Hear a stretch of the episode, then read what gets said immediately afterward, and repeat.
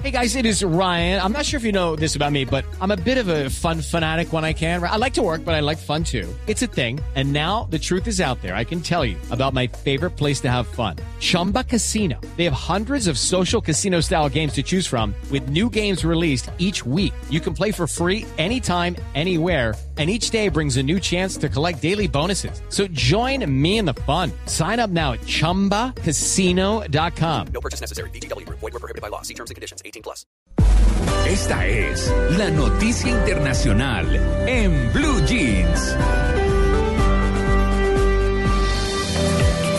Bueno, aquí sabemos que pues en Blue Jeans, Tito Amalia de Oyentes, pues siempre destacamos la noticia internacional del momento, la más sonada, eh, pero también temas internacionales que, bueno, que resultan, eh, eh, por supuesto, interesantes y, bueno, eh, ¿cómo decirlo? No curiosos, porque el caso no es tan curioso en este eh, artículo que les vamos a presentar o en este tema que vamos a abordar con Natalia Orozco, que eh, nos ayuda mucho con el tema internacional. Pero sí eh, hablar, por ejemplo, del nuevo director de la CIA. Siempre escucha la CIA y los ve en las películas y son esos eh, personajes como medio ocultos, pero como públicos al mismo tiempo, en fin. Hay nuevo director de la CIA en los Todas las Estados Unidos. conspiraciones que hacen. Claro, y las técnicas que se utilizan para obtener la información. Esto, por lo menos en el caso del nuevo director de la CIA, pues tiene también eh, justamente esas técnicas las que utiliza o se utilizan bajo el gobierno de Barack Obama. Así que, Natalia, buenos días. Muy buenos días a ustedes tres y a toda la audiencia de Blue Jeans. Bueno, ya despiertica y lista en Medellín, ¿no?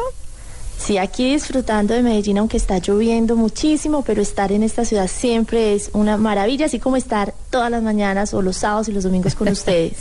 Muchas gracias, Natalia. Bueno, hablemos del nuevo director de la CIA.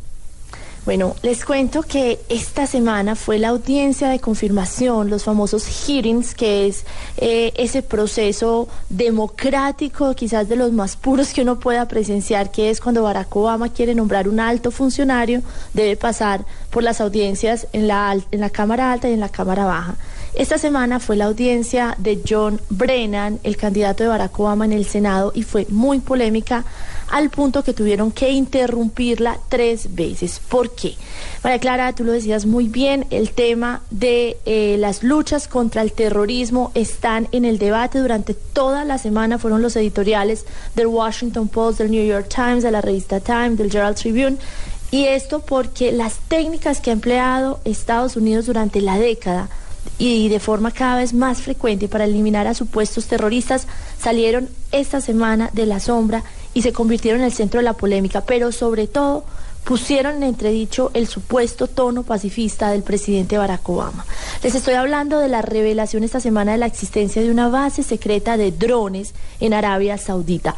¿Qué son drones? Son esos aviones no tripulados, aviones robots aéreos que está utilizando Barack Obama para eh, acabar, para bombardear a supuestos terroristas. Lo que hay que tener presente, María Clara, es que cuando un avión de estos vuela Pakistán, eh, Irán, eh, Yemen, y decide Barack Obama en una lista que él aprueba cada semana y que se llama la lista de la muerte, acabar con una persona, lo más probable es que alrededor caigan civiles, entre ellos ancianos, mujeres y niños. Esta semana, esa audiencia de confirmación de John Brennan, recordemos que es el nominado, como decíamos, del presidente Barack Obama para dirigir la CIA, dejó en el aire muchas preguntas sobre la legalidad y la continuidad de este programa. Sí hay que señalar que fue iniciado durante el gobierno de George W. Bush, aunque ha sido Barack Obama el que le ha dado un impulso decisivo. Muy rápidamente, eh, el contexto es, este programa de aviones no tripulados, le decía, tiene sus raíces en los años 90, cuando se utilizaban estos aviones no tripulados, primeramente para espiar Al Qaeda en Afganistán. Eran aviones no tripulados y desarmados. Sin embargo, después de los ataques eh, terroristas del 11 de septiembre del 2001, Bush ordenó dos cosas. Uno, que los drones armados aniquilaran a los líderes de Al Qaeda y dos, que en las bases eh, aéreas o en las prisiones tal y como Guantánamo se utilizara una técnica muy polémica que se llama el waterboarding. Es una técnica eh, que, con la que ponen a los prisioneros, les ponen un trapo encima eh, les echan agua y ellos tienen la sensación de estar ahogándose y no respirar, eso se los aplican hasta que canten las verdades que los funcionarios de la CIA o las personas encargadas de la interrogación escuchen pues lo que quieren escuchar. María Clara, rápidamente le cuento, estuve en Guantánamo, Sí. estuve una semana en Guantánamo, eh, pude ver a muchos de los prisioneros, pero hay tres prisioneros que no nos dejaron ver, que no nos dejaron eh, visitar su pabellón, Sí. y son los tres prisioneros que han recibido aproximadamente 83 veces esa técnica del waterboarding, del ahogamiento simulado, y que fueron los que cantaron haber sido los responsables del 11 de septiembre. Usted se imaginará la ampolla que está levantando esto cuando el presidente de los Estados Unidos es un premio Nobel de la Paz. Recordemos que la CIA fue creada en 1946 por el presidente Harry Truman en reemplazo de lo que se llamaba la OSS, Oficina de Servicios Estratégicos de la Segunda Guerra Mundial. Eh, esa era donde salían los famosos espías que además han inspirado tantas películas. Era eh, Segunda Guerra Mundial, impresionante. Después vino la Guerra Fría. Y ahí sí que se metían más el tema de los espías, de los No, documentos de película. secretos, todo lo demás. Sí. Eh, pero con, eh, con la finalización de la Guerra Fría, prácticamente este la CIA pues dejó de tener todo el valor porque finalmente era una agencia creada para que el presidente de Estados Unidos tuviera como una segunda visión, no la que le entregaban sus, sus eh, fuentes internas del ejército y lo demás, sino que esto es de civiles que salían y traían esa, esa, esa otra información. Pero ya no estando la Guerra Fría, Pues sí. eh, digamos que ahora pueden viajar y pasear y estar en sitios como Cartagena, donde... Ah, con los servicios de Dani Alondoño. donde, donde emplean otro tipo de servicios. Sí, eso. No, ese remate sí está digno de Blue Jeans. Sí, señor. Estuvo perfecto. Sí. Pero sí les quiero decir, María Clara, que el tema está muy polémico porque John Brennan, que es el nuevo director de la CIA, está muy cerca de ser confirmado. Él es el creador de este programa, de este aumento de los aviones no tripulados.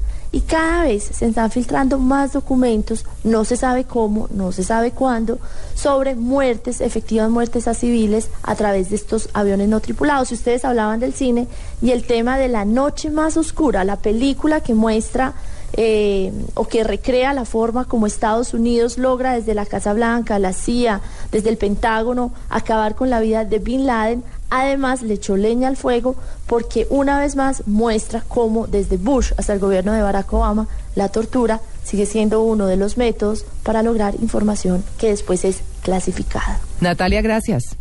A ustedes muchas gracias. Eh, María Clara, hay otro tema, hay otro tema que tiene que ver ahora que hablan de los drones, de los drones, de estos Ajá. aviones, Sí. eh, o sí, aparatos no tripulados. No manejados como teledirigidos. Exacto, porque uno, claro, en este momento lo ve como tema de guerra, digamos, como tema militar, pero muchos de estos experimentos, digamos que de avances eh, científicos que hacen y tecnológicos, finalmente en algún momento terminarán siendo empleados, no sabe uno si para la aviación civil.